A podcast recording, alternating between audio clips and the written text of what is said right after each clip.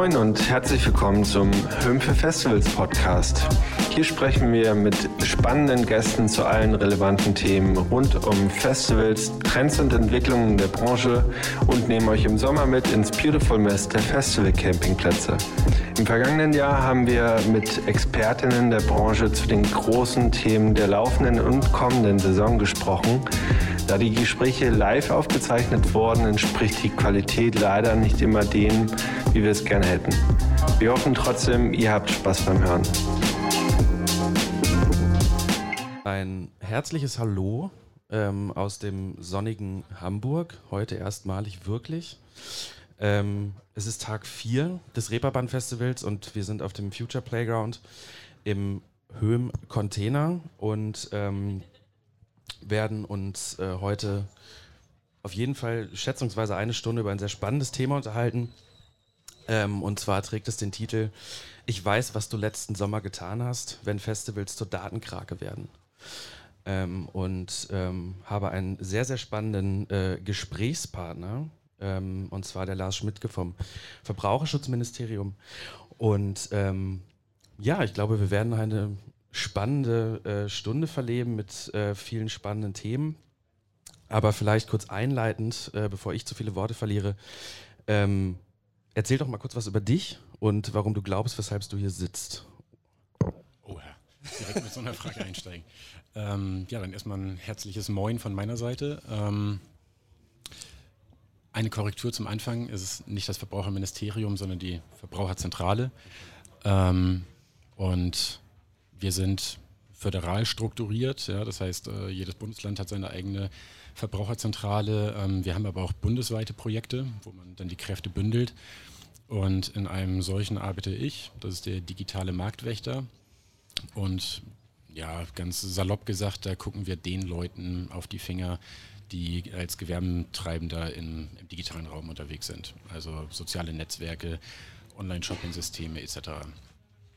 Und ich sitze hier, glaube ich, weil ich so eine, ja, vielleicht so eine ungewöhnliche Mischung bin. Also ich bin äh, eigentlich ITler, aber habe auch einen ähm, kommunikationswissenschaftlichen Background und habe so beide Seiten mal kennengelernt. Ähm, das heißt, die Marketingabteilung von innen, wo Daten heutzutage gar nicht mehr wegzudenken sind.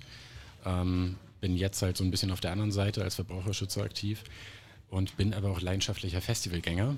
Und deswegen ist natürlich die spannende Frage, was tut sich da aktuell schon und was ähm, bringt die Zukunft da bei Festivals und Daten? Ja, und ähm, genau, das ist der, die, die, der, der schöne Auftakt des, des Themas. Ähm, wenn man eben über Festival und äh, Daten in irgendeiner Form spricht, Daten ist irgendwie etwas sehr Digitales. Ähm, Festivals sind ähm, momentan zumindest noch äh, hauptsächlich äh, sehr analoger Natur. Ähm, aber da findet ja definitiv eine, eine Verschmelzung statt und auch eine Quantifizierung wirklich von der Anzahl auch an Daten, was eigentlich passiert. Und ähm, deshalb vielleicht mal die, die, die einsteigende Frage, um eben auch mal so ein bisschen vielleicht zu erläutern, in was für einer Dimension bewegen wir uns da. Was gibt es eigentlich, wo Punkte, wo Daten zusammenkommen und wo Daten eigentlich erhoben werden?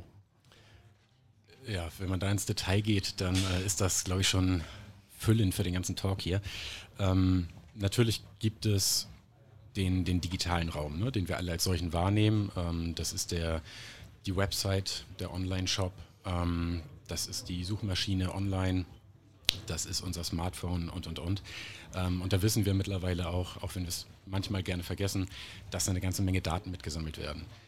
Und gerade beim Thema Festival, du hast es ja gerade auch schon gesagt, da ähm, mögen wir das alle auch ganz gerne, aber es wird natürlich einem auch so verkauft. Es ist so die, die Realitätsflucht. Ne? Für zwei, drei, vier Tage einfach mal raus, einfach mal mit den Freunden, ähm, mit Unbekannten, einfach mal ein bisschen abhängen, zu cooler Mucke tanzen, einfach mal ein bisschen den Alltag hinter sich lassen.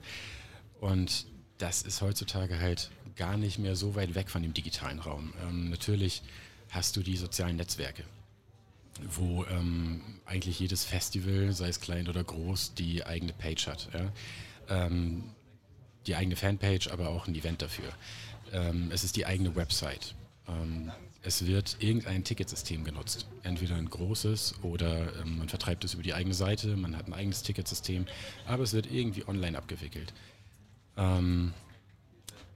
Mittlerweile hast du auch on-site auf dem Gelände die Möglichkeit, dass du sagst, okay, du hast ein digitales Einlasssystem, du hast Cashless Payment über die Armbänder. Ähm, früher war es so, du bist auf ein Festival gegangen und dann musstest du meist mit dem Shuttlebus wieder rausfahren ins nächste Dorf, damit du mal telefonieren konntest. Heutzutage ist es nicht nur ganz gut mit dem Netz abgedeckt, sondern es gibt kostenloses WLAN etc. Das heißt, die Leute posten auch schön vom Festivalgelände. Und ähm, da entstehen natürlich jede Menge Daten. Und die Frage ist, ähm, was wird damit gemacht? Wem gehören die eigentlich? Und ist das jedem so bewusst?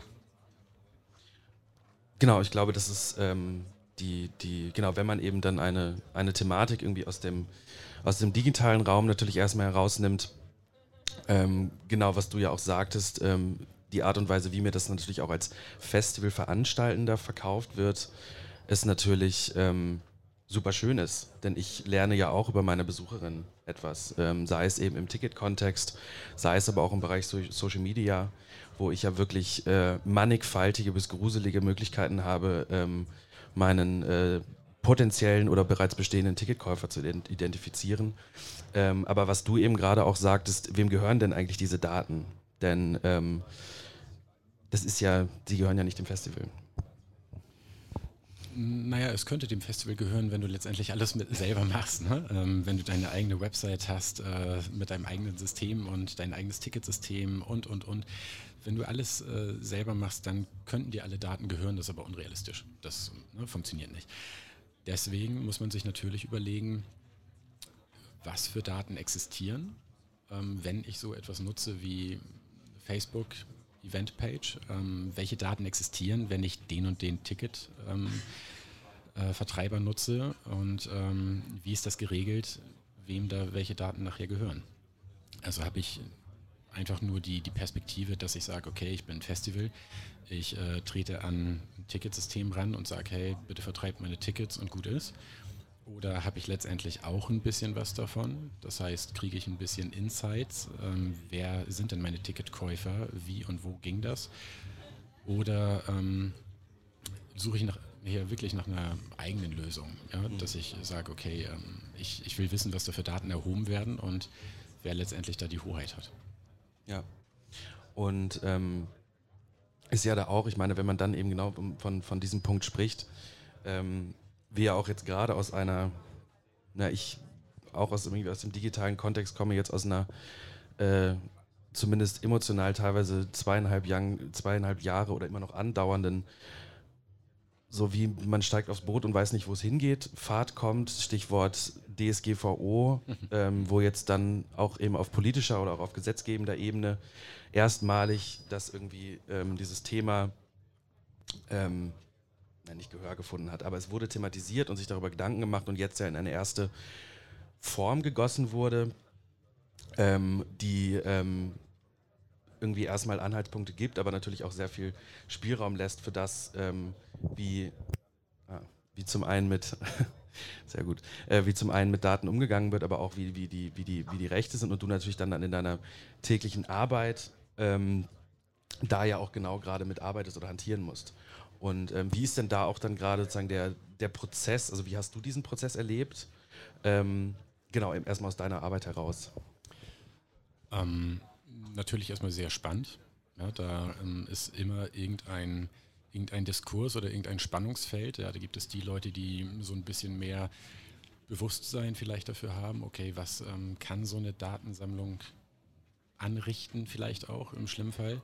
Ähm, inwieweit sind unsere Rechte, unsere Grundrechte schützenswert? Ähm, und ja, einfach so ein bisschen eher so auf der vorsichtigen Seite stehen und auf der anderen Seite meist natürlich irgendwie die Industrie, ähm, die da sagt, wow, da steckt ein unglaubliches Potenzial drin. Und ähm, das sehe ich beides. Also ich glaube, da, da bin ich auch ähm, relativ gespalten, weil auf der einen Seite steht für mich gar nicht außer Frage, ja, dass man digitale Grundrechte hat, dass es was ganz Wichtiges ist, äh, das Recht auf Vergessenwerden, ja, das Recht auf informationelle Selbstbestimmung.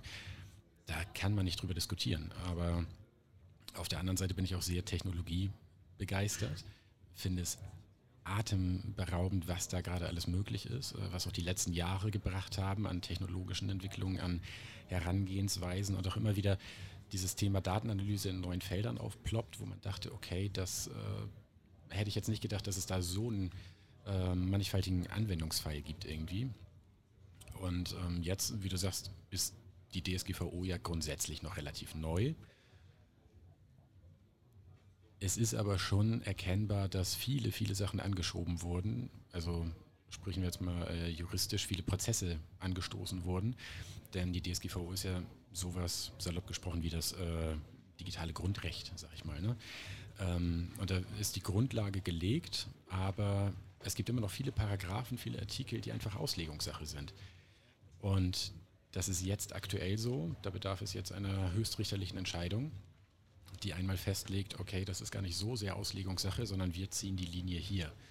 Und ähm, diese Prozesse sind angestoßen. Da wird jetzt, dieses Jahr, nächstes Jahr, auch in den kommenden zwei, drei Jahren immer wieder noch ein, ähm, ja, ein Urteilsspruch nach dem anderen kommen und wird das Ganze dann zu einem, zu einem Gebilde zusammenfügen, wo man sagt, okay, jetzt wissen sowohl Privatleute, woran sie sind, ähm, als auch die Industrie. Ich meine, ganz praktisches Beispiel, geh mal auf eine Website, egal was, egal ob eine de-Domain, .com, ob ein Shopsystem, eine Zeitung oder sonst was.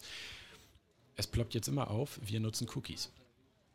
Die einen sagen, es ist ein totales Opt-out. Ja, du hast hier gar nichts. Wir nutzen keine Werbetracker, wir äh, erheben gar keine Zahlen, ähm, wir schreiben keine Cookies auf deinen Rechner. Wenn du willst, kannst du aber hier die Schieberegler auf grün schalten. Bei einer anderen Website steht automatisch, hey, du hast alles. Wir schicken dir jetzt jede Woche Post, du hast 500 Cookies und, und, und. Wenn du es nicht willst, Opt-out. Und alleine diese verschiedene Herangehensweise zeigt, dass es gerade völlig diffus ist. Ja, die ganze Branche, oder kann man nicht von Branche sprechen, sondern in jeder Branche, ähm, man weiß einfach gerade nicht, woran man wirklich ist und wie das zu verstehen ist. Und das werden sich, wird sich erst in den nächsten Jahren zeigen. Ja, und was ähm, würde ich nochmal auch einhaken, was, wo, wo du gerade ähm, eingangs äh, darüber gesprochen hast, dass immer dieses Stichwort Recht auf Vergessen oder die eine, eine, eine den, ja, digitale Grundrechte zu besitzen, ist ja dann auch, wenn wir jetzt in der, in der, in der Metaebene gerade auch wieder auf das Festival schauen, verschiebt sich ja dann immer mehr, ähm, vermischt sich ja ein digitales Grundrecht zu einem analogen, das ist ein blödes Wort, aber ähm, also wenn ich als Mensch physisch mich äh, in, in Räumen bewege.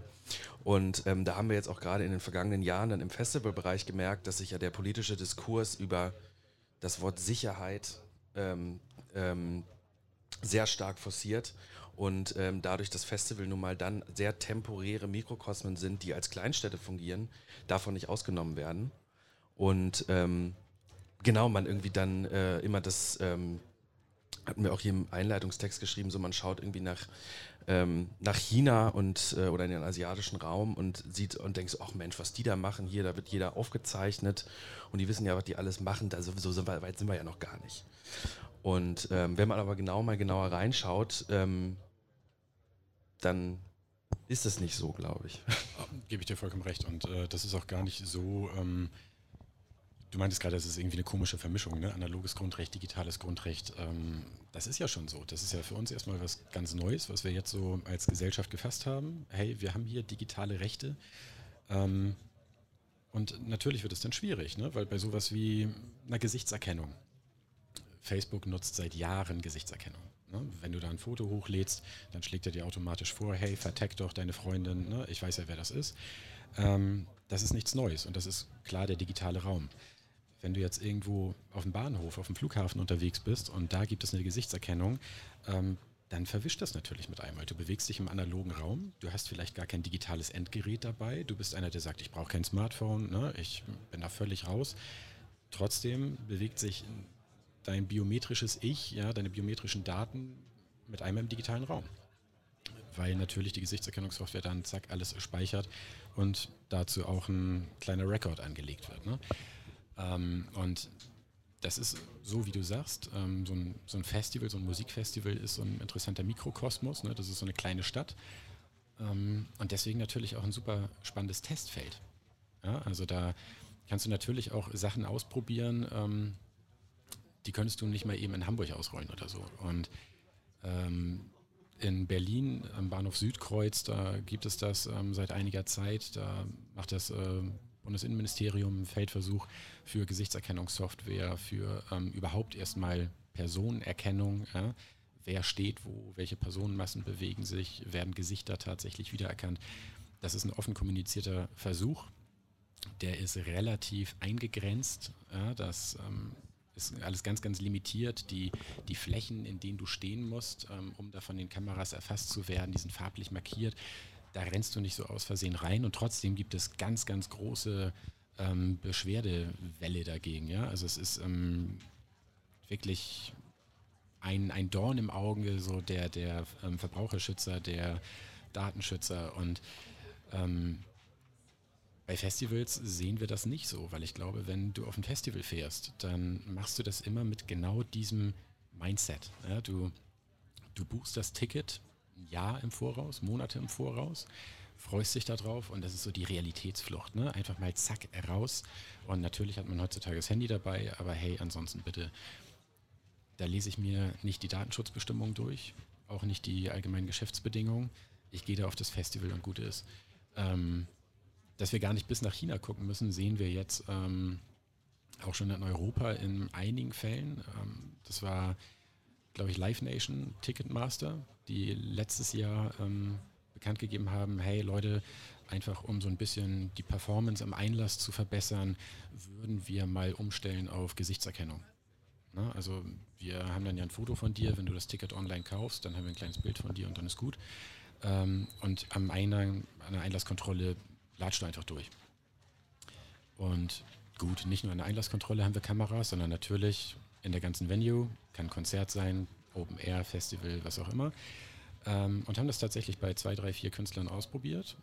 Lief super, bis es jetzt, ich glaube ziemlich aktuell, jetzt im September, ähm, eine fette Kampagne dagegen gab von Fight for the Future, ähm, die sagen, hey, das geht gar nicht. Ne? Also da, da, wird einfach mal ungefragt eine Gesichtserkennungssoftware genutzt. Ähm, da latschen 60.000 Leute rein und sicherlich ist nicht jeder damit einverstanden. Aber wie gesagt, du liest dir nicht dann vorher, wenn du ein, wenn du ein Konzertticket kaufst, dann liest du dir nicht die Datenschutzbestimmung durch. Ne? Und trotzdem bist du mit einmal zack in dieser Maschinerie drin, die dann auf der einen Seite natürlich eine User Experience sein kann. Ne? Ey, cool, ich komme einfach so zack durch, ich muss kein Papierticket rauskramen, ich muss es nicht auf dem Smartphone mitnehmen. Läuft. Ähm, aber was passiert denn dann mit dem Foto? Schlummert das bei denen in der Datenbank? Was macht Live Nation damit? Ne? Und es ist nicht nur an der Einlasskontrolle, sondern eben auch in der ganzen Halle. Das heißt, die sehen genau, stehe ich in der ersten Reihe, in der letzten, stehe ich die ganze Zeit am Bierstand, verlasse ich den Laden nach einer halben Stunde wieder.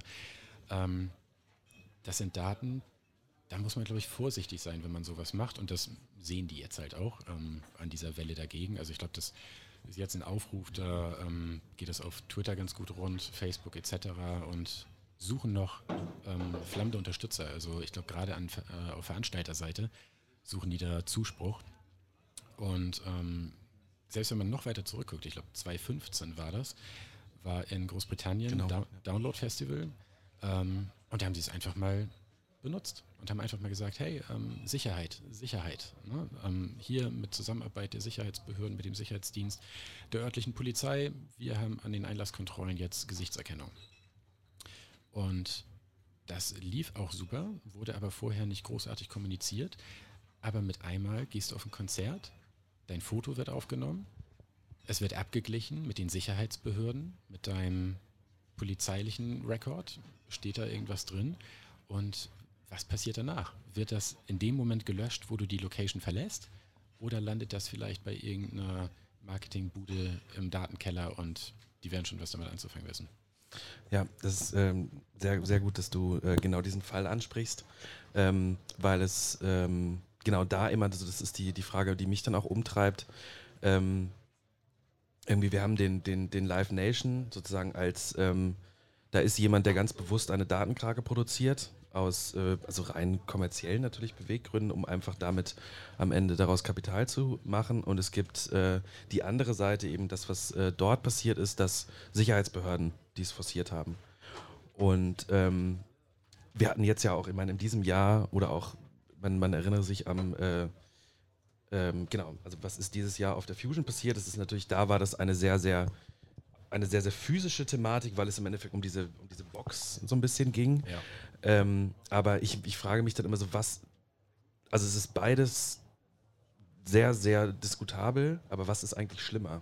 Also wo ist dann die, die Grenze, wenn auf einmal ähm, Ja, ich glaube, ähm, die Fusion ist natürlich auch ein ganz spezielles Festival und das Publikum ganz speziell. Das hat eine viel, würde ich jetzt einfach mal behaupten, eine viel höhere Sensibilität für dieses Thema, ne? Datenschutz, oh. Ähm, aber genau, das fand ich auch interessant zu beobachten. Genau das, was du ansprichst. Es geht um den, nachher ging es irgendwie um Wasserwerfer und hast du nicht, aber sagen wir mal, der kleine Polizeicontainer, die mobile Polizeiwache auf dem Festivalgelände. Das ist ein absolutes No-Go. Und das verstehe ich auch, weil es ist diese, ja, diese autarke Zone, diese Realitätsflucht, da willst du nicht mit solchen Sicherheitskräften irgendwie konfrontiert werden, wenn es nicht sein muss. Ähm, auf der anderen Seite finde ich es interessant, dass dann so eine mobile Polizeiwache ein ganz großes Thema ist, aber ein Online-Ticket-Verkauf, ein Cashless-Payment-System und sonst was hier auf anderen Festivals überhaupt nicht zur Diskussion steht. Oder zumindest die Frage aufkommt, hey, was wird denn damit gemacht? Was wird denn da alles von mir erfasst? Ja, und ich, ähm, genau, also die- das finde ich als, äh, genau, Präzedenzfall mit, mit, mit der Fusion eben auch versus, ähm, wenn man sich irgendwie ähm, große Festivals in Deutschland wie irgendwie das, das Wacken anschaut, da ist das völlig, also scheint das völlig legitim zu sein, dass da den ganzen lieben langen Tag eine Polizeidröhne, äh, Dröhne, Drohne ähm, über äh, das Verdröhnt. Festivalgelände verdröhnt, äh, über das Festivalgelände schippert und äh, Aufnahmen macht und da ist natürlich Polizeipräsenz da. Ähm, und ähm, genau, da man aber natürlich auch, ich, ich für mich immer merke, dass das ist dann natürlich auch ein anderes, das ist ein ganz anderes Festival, das ist ein anderer, vielleicht ist das, ist das mehr urbaner Raum, also mehr, ähm, weil ich es natürlich im öffentlichen Raum wird es auch weniger debattiert, ist, sind dann vielleicht Festivals dieser Größenordnung, die aber auch ein sehr, sozusagen ein sehr im Endeffekt diverses Publikum abbilden. Ich glaube, du hast ja ähm, grundsätzlich erstmal die Situation, dass du eine völlig andere Erwartungshaltung hast. Ne? Wenn du aufs Meld gehst als Besucher, dann gehst du da mit einem völlig anderen Mindset drauf, als wenn du zur Fusion gehst. Ähm, das ist klar und das ist auch klar, dass da irgendwie von, von Besucherseite aus anders umgegangen wird mit solchen Themen. Ne? Mobile Polizeiwache oder ähm, digitales Bezahlen über ein Armbändchen oder so und das ist, glaube ich, auch ein ganz ähm, wichtiges Thema, wenn wir über Festivalszene und Daten sprechen, dass die Festivalbetreiber darüber nachdenken müssen, was kann ich damit erreichen? Also was für ein Potenzial birgt das? Und wie gesagt, da bin ich technikbegeistert genug, ähm, als dass ich sagen würde, das birgt einiges an Potenzial. Aber wie sehr kann ich damit vielleicht meiner, meiner Besucherschar auf die Füße treten? Ähm, ja, wie sehr kann ich da irgendwie auf die Füße treten? Wie sehr kann ich damit jemanden verprellen? Ähm, oder viel, vielleicht stört das auch überhaupt nicht. Vielleicht ist das tatsächlich ein zusätzlicher Sicherheitsgewinn, wenn ich sowas habe. Ähm, also wenn wir uns die ganz, ganz großen Versuchsfelder angucken von Roskilde oder so im Jahr 2015 war das ja schon, ähm, wo tatsächlich fast alles eingesetzt wurde, was irgendwie geht. Da, da scheiterte es ja auch nicht an irgendwelchen Ressourcen oder so. Da war das eine Hochschule zusammen mit IBM, die gesagt haben, hey, wir klotzen hier mal alles raus, was wir haben. Hardware, Software, Fachleute, Zeit, ja, das könnte sich ein Festival überhaupt nicht leisten. Ähm, aber die haben da ja mal wirklich alles umgedreht und alles aufgezeichnet und haben gesagt, okay, ähm, von dem Ticketsystem über die Website, über soziale Netzwerke, über, ups, über das Cashless Payment, ähm, über die Bändchen, über die App und, und, und zeichnen wir alles mit auf. Da kannst du nachher natürlich auch wahnsinnig viel optimieren und auch Sicherheit optimieren. Ne? Also du kannst gucken, wo, ähm, wo sind die großen Massen? Wo langt es, wenn ich ein Sani-Team habe? Wo sollte ich vielleicht zwei, drei Sani-Teams haben? Wo sollte ich vielleicht mal dafür sorgen, dass die Crowd nicht ganz so dicht steht oder so? Das ist da natürlich super gut möglich. Natürlich siehst du gleichermaßen auch, wer hat wo wie viel Bier gezecht. Ähm, genau, schön, dass du äh, auch den, den, diesen Fall veransprichst, wie wir uns tatsächlich da zumindest passiv kennengelernt haben, ähm, als du den äh, Vortrag über genau äh, dieses Projekt ähm, ähm gehalten hast. Vielleicht kannst du da nochmal kurz ähm, ein bisschen ähm, genau darauf eingehen, weil du, ähm, weil du gerade auf, äh, genau, das, also das Festival vielleicht auch Roskilde an sich, um einfach vielleicht den, den, den Kontext heraus zu erklären, was da genau, genau passiert ist. Ähm, Roskilde haben wir erstmal eines der Festivals. Ne? Es ist groß, es geht relativ lang. Ähm, es ist flächenmäßig groß, es ist vom, vom Line-Up her, von dem, was du siehst, äh, relativ vielfältig. Aber vor allem die Besuchermassen, die darüber strömen über die Tage, sind echt Hammer. Und von daher bringt das natürlich auch für so ein Analyseteam mehr Spaß, sich das anzugucken, als jetzt irgendein Festival mit 5000 Leuten. Klar. Ähm, und das war damals ähm, eine dänische Hochschule, die gesagt hat, hey, wir würden uns das ganz gerne mal angucken. Ähm, Gerade aus dem Bereich Datenanalyse, Big Data, was geht denn da so? Ähm, wir fahren da eh hin, wir fragen uns, was gibt es da so für Anwendungsfälle? Und dann ist IBM damals aufgesprungen. Ähm, IBM hat ja Watson, die künstliche Intelligenz, die sie so nennen, ähm, die mittlerweile mit sehr, sehr, sehr vielen verschiedenen ähm, Sachen angeboten wird oder in vielen verschiedenen Bereichen Anwendung findet schon. Und die haben gesagt, wir sponsern das quasi mal. Natürlich ist es für uns auch interessant, sowas mal auszuprobieren. Und die haben das wirklich ähm, im Vorwege, aber auch während des Festivals und danach die Aufbereitung begleitet. Und da wurde nachher deutlich, ähm, dass du sehr, sehr viel sehen kannst. Also da muss man zu sagen, das waren natürlich die digitalen Bezahlbändchen, die es damals gab, ähm, aber vor allem auch eine App, eine Festival-App. Auch die ist heutzutage, würde ich sagen, normal. Ähm, aber damals gab es das Besondere, dass du sagen konntest, Opt-in, Opt-out. Will ich an diesem Experiment dabei teilnehmen, äh, teilhaben? Das wurde offen kommuniziert. Ja, wir machen hier so einen Versuch. Ähm, wollt ihr mitmachen oder nicht? Und da gab es einige Leute, ich würde sagen, die denen oder zumindest das Festivalpublikum dort auf dem Festival haben auch eine leicht andere Einstellung dazu. Ich glaube, in Deutschland sehe das vielleicht anders aus bei so einem Experiment. Ähm, aber du konntest nachher im Endeffekt alles sehen. Also wer ist wie angereist, wer hat ähm, wo wie viel Zeit von der Stage verbracht, äh, hat welchen Getränke- und Essenskonsum gehabt, ähm, die Laufwege, also nicht nur zum Zeitpunkt oder um 20 Uhr an der Bierbude, um 20.30 Uhr an der Stage, sondern wirklich in Echtzeit jeder Standort nachvollziehbar. Und dadurch konntest du natürlich Besucherströme nachvollziehen. Du konntest sehen, ähm, wo ist eng. Du konntest sehen, wo geht das Bier zur Neige. Ähm, du konntest sehen, okay, hier gibt es irgendwie einen komischen Umweg, den die Leute gehen. Den müssten sie gar nicht gehen. Ähm, einmal vor Ort geguckt, alles klar, der Unterboden ist durchgenässt, da kann keine mehr längs gehen, da müssen wir jetzt irgendwie tätig werden. Also wenn du das in Echtzeit hast, ergeben sich einfach wahnsinnig viele Möglichkeiten, ähm, da logistisch, sicherheitsmäßig ähm, das nutzen zu können. Ja, und ähm, genau, also im Endeffekt man auch bei dann eben Großveranstaltungen, aber auch immer vermehrt natürlich auch kleineren Veranstaltungen, weil natürlich Teil eines dann am, Ende, ähm, natürlich kommt es dann recht spät bei kleineren Festivals an und es geht bei den großen Festivals los.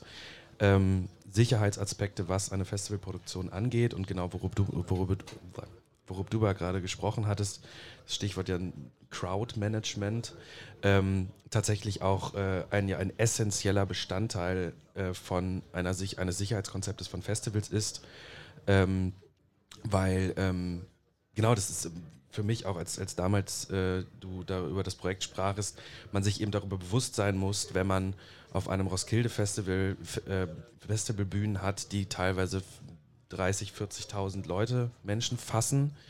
Und was passiert, wenn auf der einen Bühne jemand beginnt und auf der anderen Bühne hört jemand auf? Und wie weit sind diese Bühnen voneinander weg? Und wen habe ich da gerade hingebucht? Ist es gerade der Headliner und habe ich aus Versehen einen Headliner nur dorthin gebucht und parallel passiert auf der anderen Seite natürlich vermeintlich auch was total Schönes, aber etwas, was nicht so viele Leute zieht. Und auf einmal ist meine Festivalkapazität, die auf 100.000 Personen konditioniert wird, fokussiert sich auf einmal auf einen ganzen bestimmten Punkt des, äh, des Platzes. Und ähm, da es ja auch einfach Fälle gab, die wirklich dramatische Folgen hatten. Ähm, ja. Und äh, das ist natürlich ähm, dann spannend zu sehen in der, in der Live-Variante. Ne? Ähm, wenn du es im Nachhinein siehst, ist doof, dann kannst du nicht mehr reagieren, dann planst du vielleicht nächstes Jahr anders. Wenn du es live siehst, dann kannst du irgendwie intervenieren ähm, mit Durchsagen, mit Sicherheitsleuten, mit weiß ich nicht was. Ähm, aber richtig spannend ist es natürlich, wenn du das Ganze im Vorwege schon weißt. Ne? Das heißt, ähm, da kommen wir dann so in den, in den heutigen Bereich rein. Ähm, wir wissen alle, dass Spotify auf einem Haufen von Daten sitzt. Ähm, das ist natürlich richtig spannend, wenn wir da wissen, wer den Künstler hört, hört höchstwahrscheinlich auch gerne den Künstler. Wenn ich das von meinen 60, 70, 80.000 Leuten weiß, dann kann ich vielleicht sehr viel eher ein Line-up planen, wo nicht 20.000 Leute quer übers Festival rennen müssen, weil sie alle dann den nächsten Act auch hören wollen.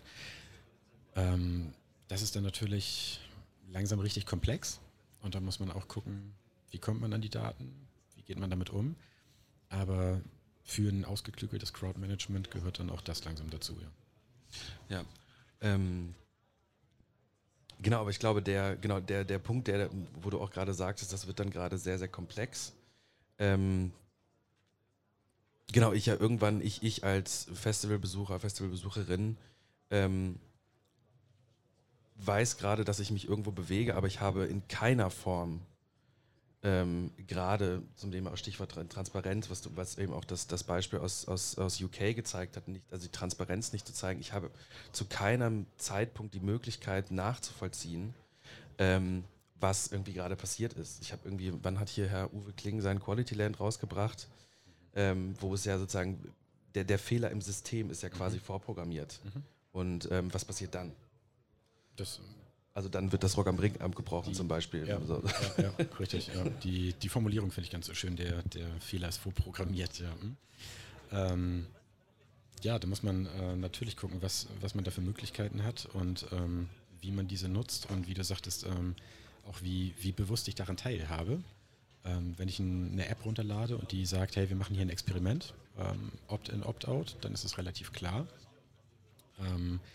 Ich habe mir im Vorwege mal so ein paar Festival-Apps angeguckt, die du jetzt gerade runterladen kannst. Also ich nutze nur iOS, habe das mal dafür gemacht und habe mal so alle Daten mitgelesen, ähm, die man da so dann versendet und äh, geschickt bekommt.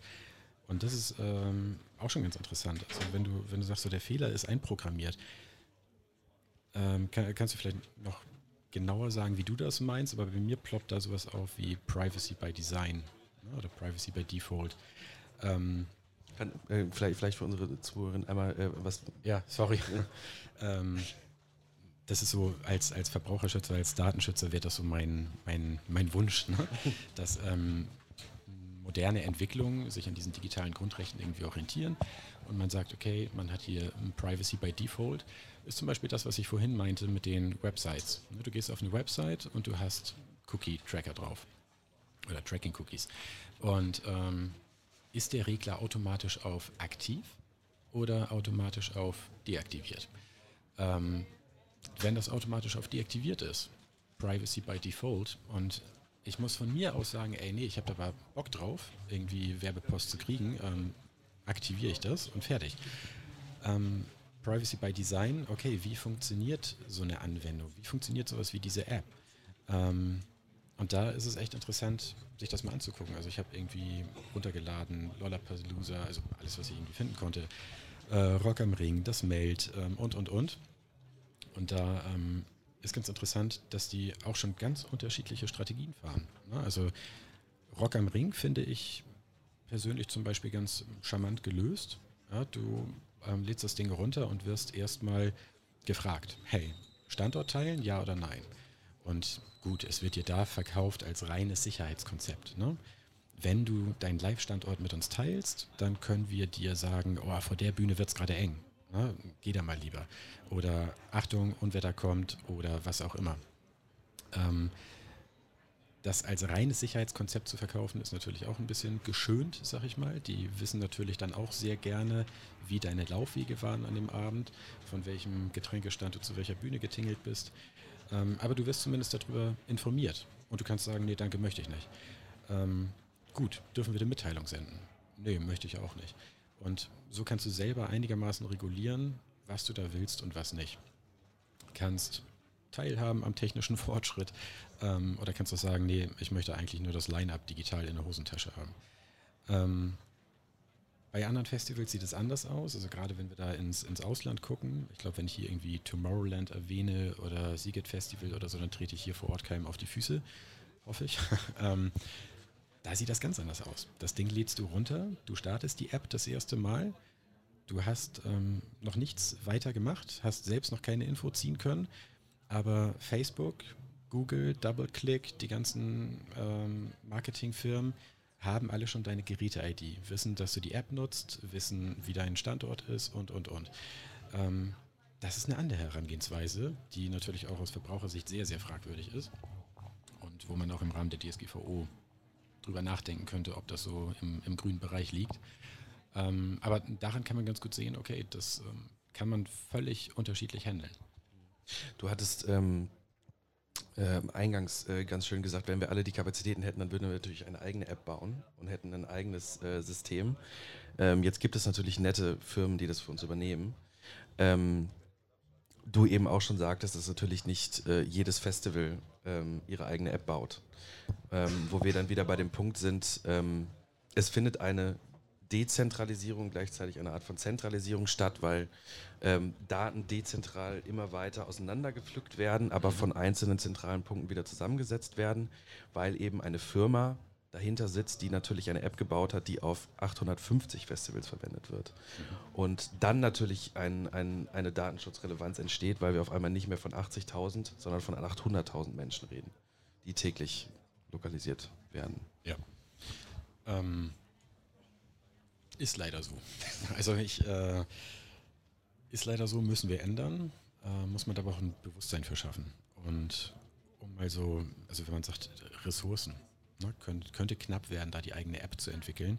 Und selbst wenn du die hast, was ist mit dem Ticketsystem, was ist mit dem Cashless Payment und, und, und, ähm, um mal so eine Vorstellung zu bekommen. Also Roskilde war 2015, das fanden die, glaube ich, ganz gut. Äh, mittlerweile sind sie auf dem nächsten in Dänemark, haben das 2018, 2019 ähm, ausprobiert und wieder mit IBM Watson. Und da hat IBM Watson gesagt, okay, wir bieten das ähm, kostenlos an.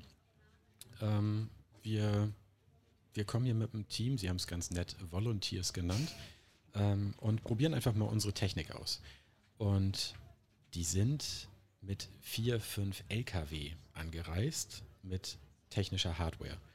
Haben sich da containerweise ein Rechenzentrum aufgebaut, ähm, hatten zig Dutzende Mitarbeiter da, die in Vollzeit gearbeitet haben, also nicht Vollzeit, sondern rund um die Uhr. Und dann hast du natürlich auch richtig interessante Insights, aber dass das jetzt irgendwie das Ziel von jedem mittelgroßen Festival sein kann, ist Quatsch. Ne? Das frisst zu viel Geld, zu viel Zeit, zu viel Personal, Fachpersonal, ähm, die Technik dafür, das sprengt das Budget und am Ende muss man auch immer überlegen, was kommt dabei rum. Aber natürlich hast du das in, ähm, in abgespeckter Variante, ist das natürlich möglich, irgendwie mit deinen Daten was Interessantes zu machen. Ähm, wo du gerade eben nochmal ähm, den, den, den Punkt Apps auch angesprochen hast, ja auch dann die Frage ist, ähm, die Festival-App ist ja in meiner Benutzung, ist ein natürlich, es wird natürlich über das Jahr hinaus Content produziert, der durchaus auch über die App ausgespielt wird. Aber aktiver Benutzungszeitraum dieser App beträgt wahrscheinlich vier bis fünf Tage im Jahr. Ich habe sie aber im Zweifel, weil ich es natürlich gerne vergesse, sie das ganze Jahr auf meinem Handy. Jo. Was passiert eigentlich dann? Das kommt darauf an, was du auf deinem Gerät für Einstellungen hast und ähm, was du dieser App bei der ersten Benutzung quasi, bei der Installierung ähm, für Rechte zugesprochen hast. Und das kann natürlich ganz interessant sein. Ähm, du lädst das Ding runter und ja, vier, fünf Tage, sag ich mal im schlechtesten Fall, vielleicht zwei, drei Wochen vorher, legst dir dein Profil an. Ähm, ja, natürlich kann ich mir ein Profil anlegen mit einer E-Mail-Adresse und hier und ah, Social Login. Perfekt, okay. Dann logge ich mich mit meinem Facebook ein, gut ist. Ähm, schon ist da eine ganz interessante Datenverknüpfung da und ähm, dann benutze ich das Ding. Drei Wochen lege mir meine Favoriten an, meinen persönlichen Timetable, fahre aufs Festival, nutze das Ding und das war's. Und entweder der Speicher wird irgendwann knapp und lösche das Ding wieder. Das passiert heute eher selten. Ähm, oder ich vergesse es und irgendwie nach einem halben Jahr sehe ich es und denke, oh, kann ich eigentlich auch für nächstes Jahr drauf lassen. Dann habe ich schon alles. Ähm, die ganze Zeit kann, muss nicht, kann aber natürlich ähm, vieles Interessante genutzt werden. Also sowas wie ein Standort, wenn du das einmal freigibst und das nie wieder zurückziehst, dann kann das weiterhin genutzt werden. Aber alleine diese, diese erste eine Verbindung, okay, ich mache ein Social Login und die wissen, welches Facebook-Profil, welches Gerät steht hinter, dieser, hinter diesem Nutzer, das ist für die ja schon Gold. Ja. Nee, definitiv. Und ich, ähm, was, was ich, äh, genau, der, was ich gerade sagte mit der, der, der Fehler ist äh, vorprogrammiert, also sicherlich so ein bisschen pathetisch ähm, gemeint, weil wir ja auch jetzt auch schon äh, in, in der Diskussion an den Punkt kommen, ähm, es ist mit einer DSGVO, wo einfach diese Sachen thematisiert werden, ist am Anfang geschaffen worden, aber es gibt ein sehr, sehr limitiertes Korrektiv ja. für, für dieses Thema, weil dann wache ich irgendwie nach dem Lollapalooza auf und die Spiegel Online-Redaktion schreibt mir morgens, hey, ähm, herzlichen Glückwunsch, ich habe übrigens deine 45,50 Euro von deinem Wristband abgebucht. Mhm. Ähm, weil ähm, die Firma halt dachte so, hey, wir machen mal unsere Codes hochlaufen. Dann ist das, kommt bestimmt keiner drauf, nach dass der Nummer 24 auch eine 25 kommt, wo auch Geld drauf ist. Ja. Ähm, da muss man sich ja fragen, was ist, was, also erstens, wie ist passiert sowas und wieso ist das auch kein Strafrecht? Also wie, wie, wie ist da die Handhabe? Mhm. Ähm, Strafrecht, doch, können wir schon langsam kommen. Also gerade mit der DSGVO ähm, ist das nicht einfach nur so ein, ein Zeigefinger, der dann kommt, sondern du hast als die Instanz, die diese Daten erhebt und dementsprechend managt, hast du einige Verantwortung. Und wenn du da fahrlässig handelst und es irgendwie zu einem Datenleck kommt, dann hast du auch mittlerweile mit ernsthaften Konsequenzen zu rechnen. Und als Festival, was nie wirklich in Saus und Braus lebt, sondern immer relativ knapp kalkuliert arbeitet, könnte so eine Strafe, so eine Geldstrafe schon sehr, sehr ernste Folgen haben. Ähm, da muss man natürlich gucken, wie man damit umgeht. Und auch das äh, gilt es zu bedenken. Ne? Wenn du als Veranstalterin, Veranstalter sagst, ey, ich glaube, ich habe ja auch einige Daten und eingeschoben, das ist definitiv so. Jedes kleine Festival mit einer Website, einem Mailing und einer Facebook-Seite hat wahnsinnig viele Daten, die man nutzen kann. Aber in dem Moment, wo ich mich dazu entscheide, hey, ich nutze das irgendwie, muss ich mir der Verantwortung bewusst sein. Ähm, das heißt, ich muss mir möglichst vorher einen Gedanken machen, wie handle ich das alles, ähm, wie sichere ich das gegen, wie du sagst, dieses Beispiel, wie ähm, Cashless Wristband wird mal kurzerhand abgebucht. Das ist natürlich Worst Case. Ähm, wie sichere ich das Ganze gegen solche Eingriffe? Aber ähm, das würde ich sagen, ist das eine, wirklich Datensicherheit. Und das andere ist so dieses Thema Datenschutz. Ne? Also wie will ich damit umgehen? Und du sagtest, der, der Fehler ist irgendwie so ein bisschen vorprogrammiert oder mit einprogrammiert. Ähm, da finde ich auch ganz, ganz spannend oder das ist eigentlich so ein, so ein Hauptthema, so ein Ankerpunkt, so eine Informationsasymmetrie, nennen wir das ja auch. Ähm, ich bin der Festivalbesucher und nutze diese Festival-App. Ich weiß aber im Zweifelsfall nicht, was technisch alles dahinter passiert. Das ist irgendwie unfair, da muss man gucken. Ne? Beispiel Rock am Ring, okay, ich kommuniziere das dementsprechend, was machen wir hier eigentlich? Und einmal knapp aufgedröselt, einmal ganz umfangreich. Ne? Wer sich da auskennt, kann alles durchlesen. Ähm, da wird kommuniziert. Aber diese Informationsasymmetrie, die besteht ja auch zwischen Festivalveranstalter und dem Anbieter dieser Technologien. Also in dem Moment, wo ich so eine Festival-App entwickle, ähm, ich meinte es ja gerade, ne, da, da, hast du ganz, ganz unterschiedliche Verhalten von den, von den Apps. Die eine schickt schon Daten an Facebook und Google, da ist es noch nicht mal wirklich losgegangen. Und die andere ist da eher so ein bisschen restriktiv unterwegs. Ähm, das wissen die Entwickler im Zweifelsfall noch nicht mal. Ja, ohne den Entwicklern dazu nahe treten zu wollen. Aber du nutzt da ein SDK, so ein Software Development Kit. Und das ist schon so vorgegeben, dass da Daten weitergegeben werden. Ja, wenn du das von irgendeinem Anbieter nutzt, der macht das ja nicht nur aus Nettigkeit, sondern der bereitet halt was vor für dich und verlangt dafür ein paar Daten. Ähm, das heißt, es geht ganz, ganz viel um, um Aufklärung auf diesem Gebiet, um Transparenz, um Kommunikation. Ja, das heißt, wir, wir müssen uns klar machen, ähm, dass wir da mit echt sensiblen Daten unterwegs sind. Und als Veranstalterin, Veranstalter auch echt mit sensiblen Daten umgehen. Ja, genau. Ich glaube, ähm, ja, also ich glaube, wir, wir haben äh, jetzt schon im, im, Verlauf des Gespräches, ähm, genau, ich glaube, es ist also eine, die, die definitive gerade, was du sehr gut finde ich, was du gerade nochmal sagtest, die, die, diese, die fehlende Transparenz oder auch Information und Klarheit, was eigentlich gerade passiert, ähm, erzeugten aber natürlich sozusagen, wir haben jetzt gerade den, die, die, die Szenarien kritischen Fragen darum, darum gestellt, aber auch eben zu sagen, okay, ähm, diese Daten werden aber auch, wenn wir jetzt von Veranstaltern, Veranstalterinnen sprechen, ähm, auch erhoben, um tatsächlich Sicherheit zu gewährleisten. Und da geht es wirklich tatsächlich um inzwischen einfach notwendige Techniken, wenn nicht an jedem zweiten Bauzaun jemand stehen muss und gucken muss, ob der jetzt gerade frei ist. Ähm, aber vielleicht nochmal den, den Bogen zurückzuspannen, auch zu schauen, okay, was können denn kleinere Festivals in kleineren Rahmen ähm, eigentlich tun, ohne eben sozusagen schlaflos vor, Verantwortungs, äh, vor Verantwortung zu werden, ähm, wo auch ähm, man ihnen dabei helfen kann. Also es gibt ja auch, auch eine Form von Umfragen, ist ja eine Datenerhebung, die ähm, dann wiederum Festivals ermöglicht, daraus zu lernen, ohne gleich. Äh Klar, ähm, ich glaube, solange ähm, es zum Beispiel über, über die eigene Website geht, ja, bist du relativ gut Herr dieser Daten. Da ist dann vielleicht ein Google Analytics System hinter oder so. Ähm, du hast da ein paar Einblicke, wer deine Website besucht und und und.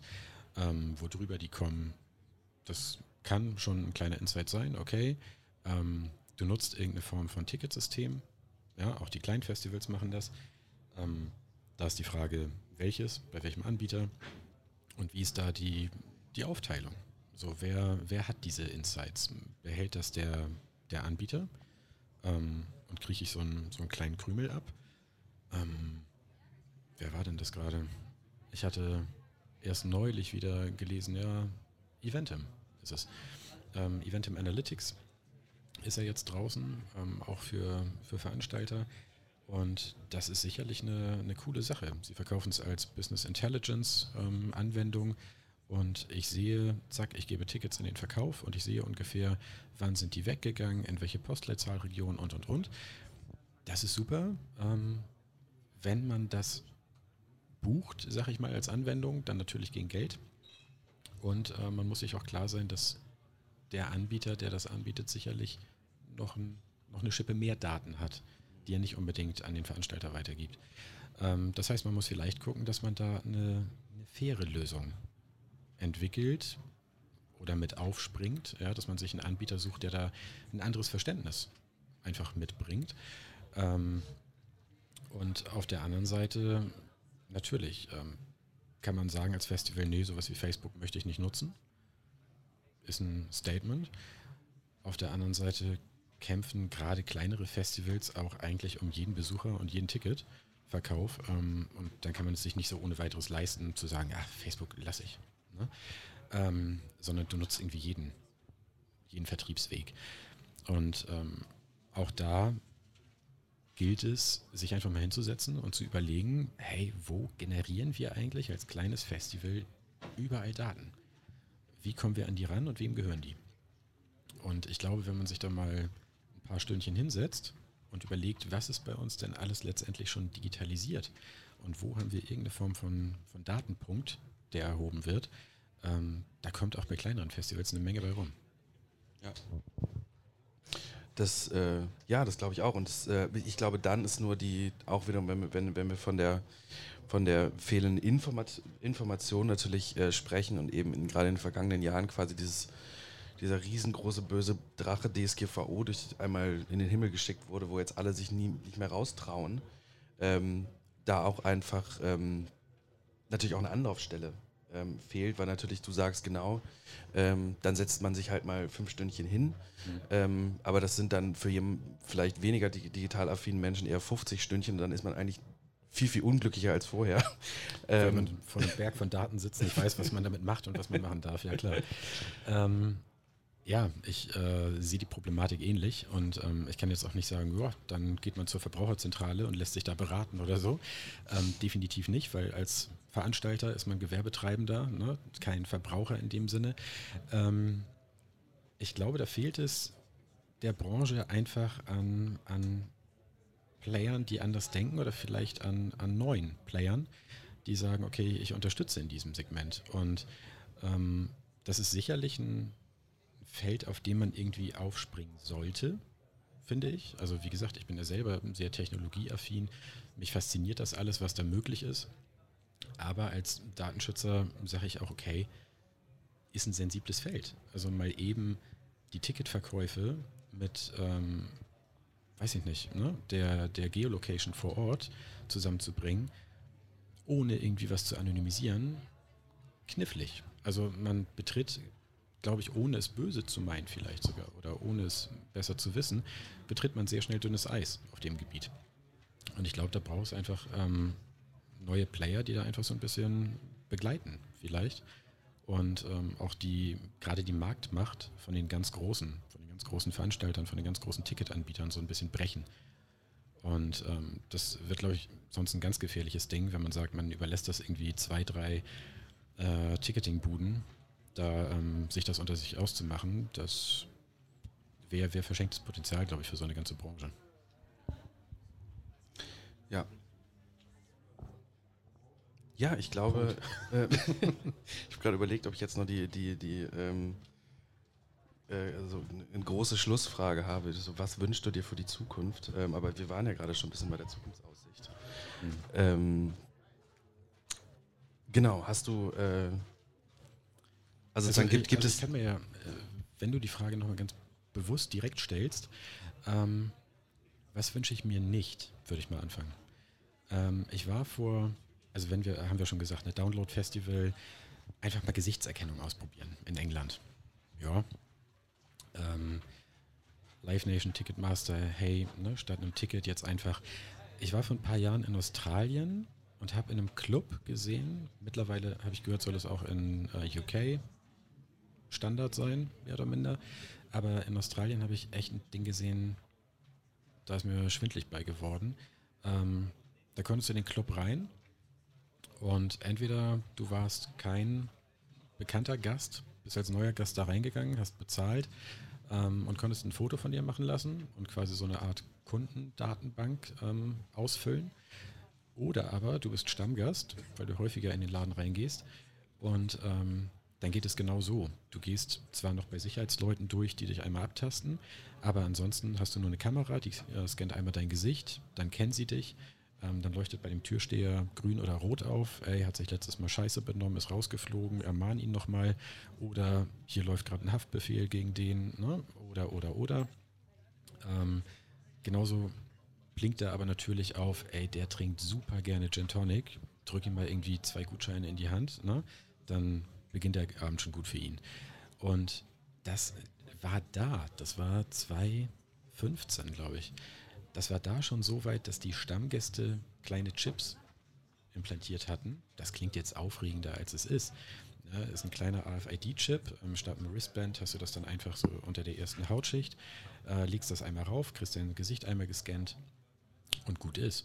Und in dem Laden hast du logischerweise dementsprechend auch Kameras. An den Bars zahlst du nur mit deinem Chip ähm, oder mit deinem Gesicht, je nachdem, ob du Stammkunde bist oder Superstammkunde.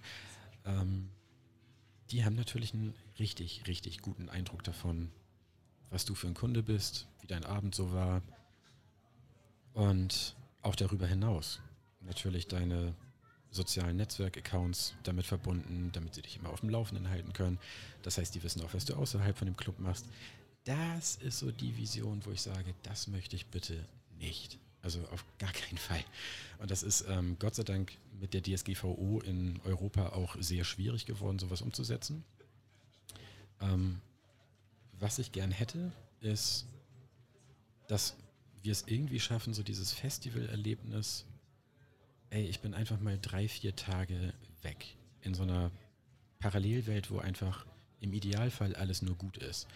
Dass wir das schaffen, zu erhalten und die Technologie vielleicht ein bisschen dafür nutzen, wie du sagst, zu sagen, wir machen es an der Stelle ein bisschen sicherer. Crowdmanagement für die Sicherheit, aber anonymisiert. Ähm, es wird auch mehr oder minder unausweichlich sein, dass man sagt, man kommt den Besuchern entgegen mit ähm, einer, einer Erleichterung ja, des Besuchs. Ähm, wir haben jetzt nur noch Cashless Payment oder so. Ähm, das ist wahrscheinlich die Zukunft, aber auch da muss man überlegen, wie geht man damit um. Weiß ich dann wirklich von jedem mit Namen und Adresse, was der wann wo getrunken hat? Oder kriege ich auch das anonymisiert hin? ähm, und sorge dann dafür, dass ich nicht 20 Minuten an der Bar stehen muss und dann mit einmal mein Drink alle ist. Ähm, ich glaube, für eine, für eine Optimierung dieses Festivalerlebnisses kann das super genutzt werden. Wir müssen nur gucken, dass wir alle sehr genau wissen, was da gemacht wird. Das heißt, dass wir uns auch als Veranstalterinnen und als Veranstalter in der Pflicht sehen, uns selbst zu informieren, was machen diese Technologien eigentlich, was nutzen wir da eigentlich und dieses Wissen dann möglichst transparent an unsere Besucher weiterzugeben und denen die Entscheidung zu überlassen, was will ich da nutzen. Wo möchte ich ein bisschen Komfort nutzen und gebe da vielleicht Stück Privatsphäre auf und wo lasse ich es lieber sein. Vielen Dank. Ich glaube, das war ein äh, sehr schönes, äh, rundes Schlusswort. Schön. Lieber Lars, schließen wir das an dieser Stelle. Vielen Dank. Auf Wiedersehen. Viel Spaß dir auch noch auf dem Reeperbahn Festival. So. Und auf bald.